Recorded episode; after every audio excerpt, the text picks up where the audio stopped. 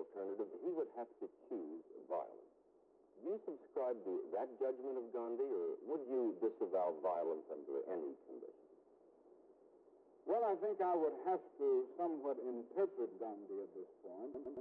I don't think he would. I don't think he was setting forth violence as a as an alternative. He was emphasizing uh, all the things in all to refute in all too prevalent fallacy. And that is that the persons who use the method of nonviolence are actually the weak persons, persons who don't have the weapons of violence, persons who are afraid. And I think that is what Gandhi was attempting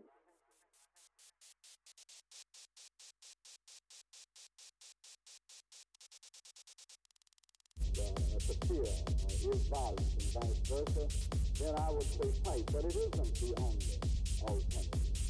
And that is the one point that Gandhi was trying to bring out. It seems to me that there are three ways that oppressed people can deal with that. What are they, Dr. Well, one is to rise up and uh, open violence physical violence. Some persons have used that method, persons who have been oppressed. I think the danger of uh, that method is its futility.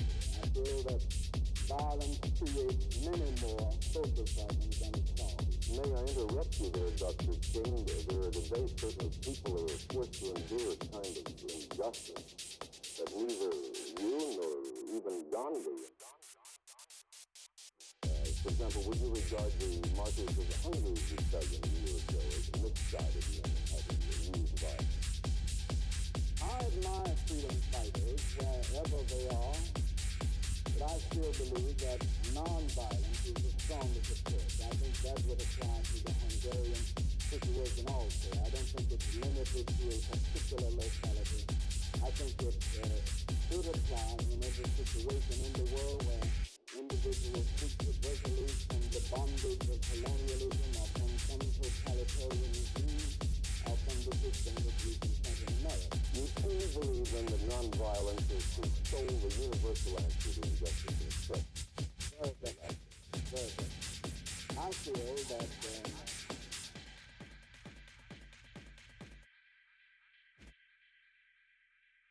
I feel that uh, nonviolence, organized, organized uh, nonviolent resistance is the most powerful weapon, weapon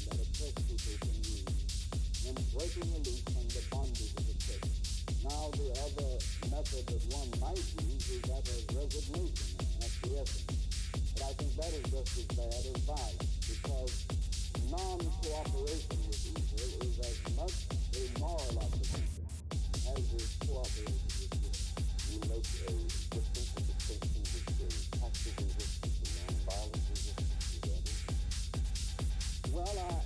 that can be something a problem.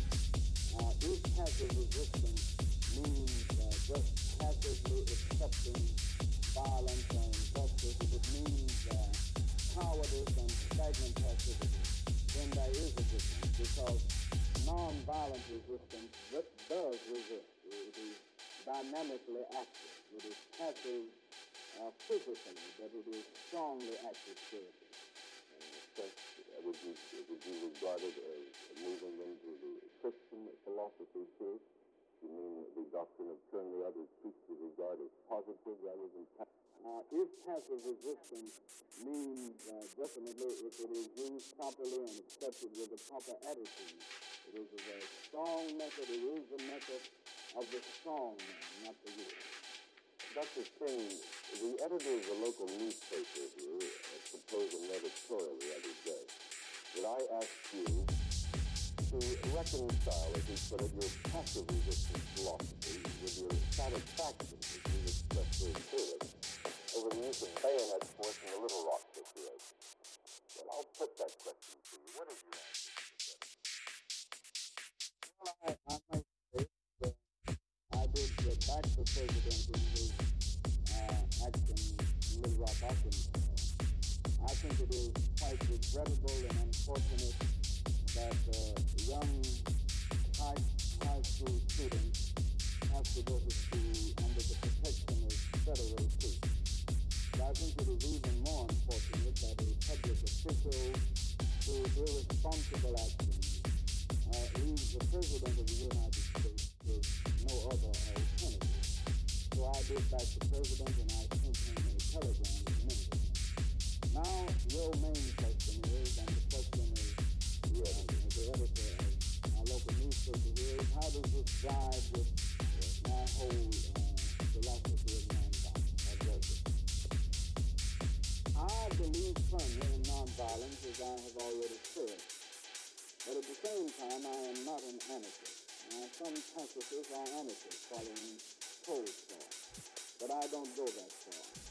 I, I believe in the intelligent use of police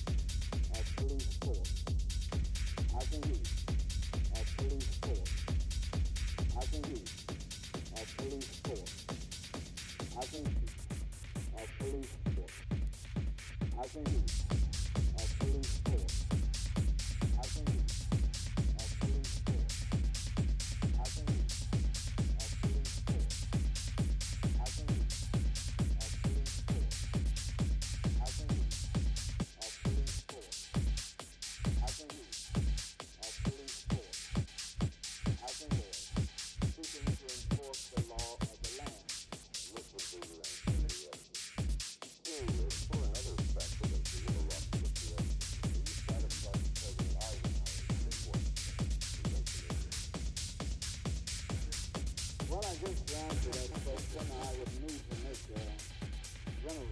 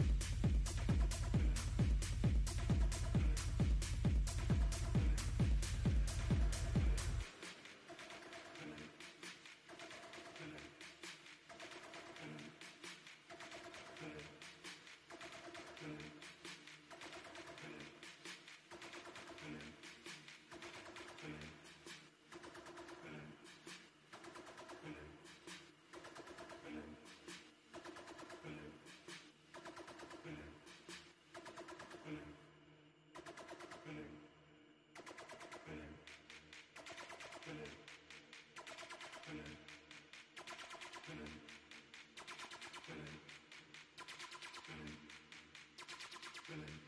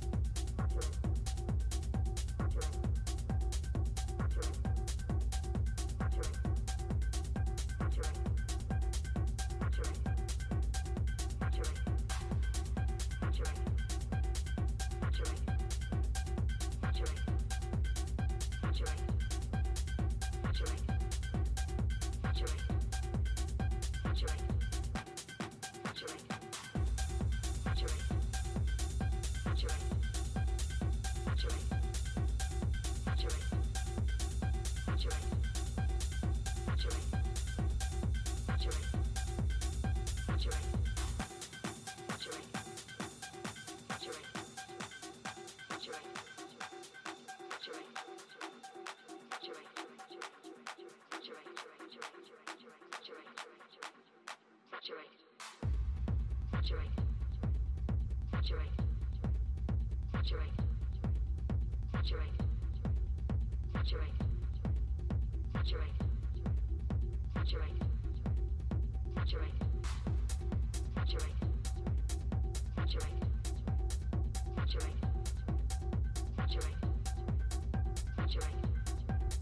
Saturate.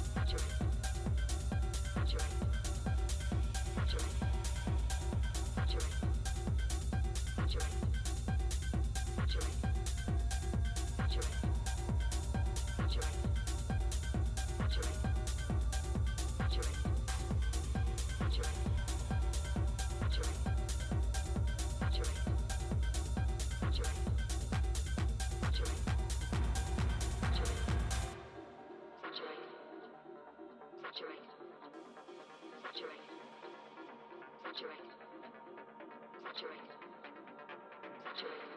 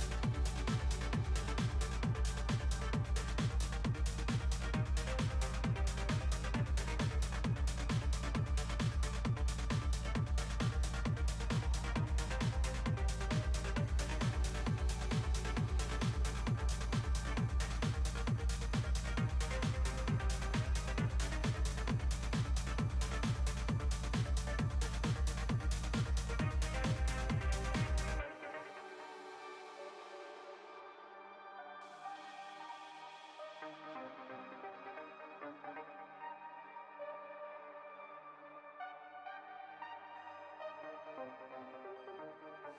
you.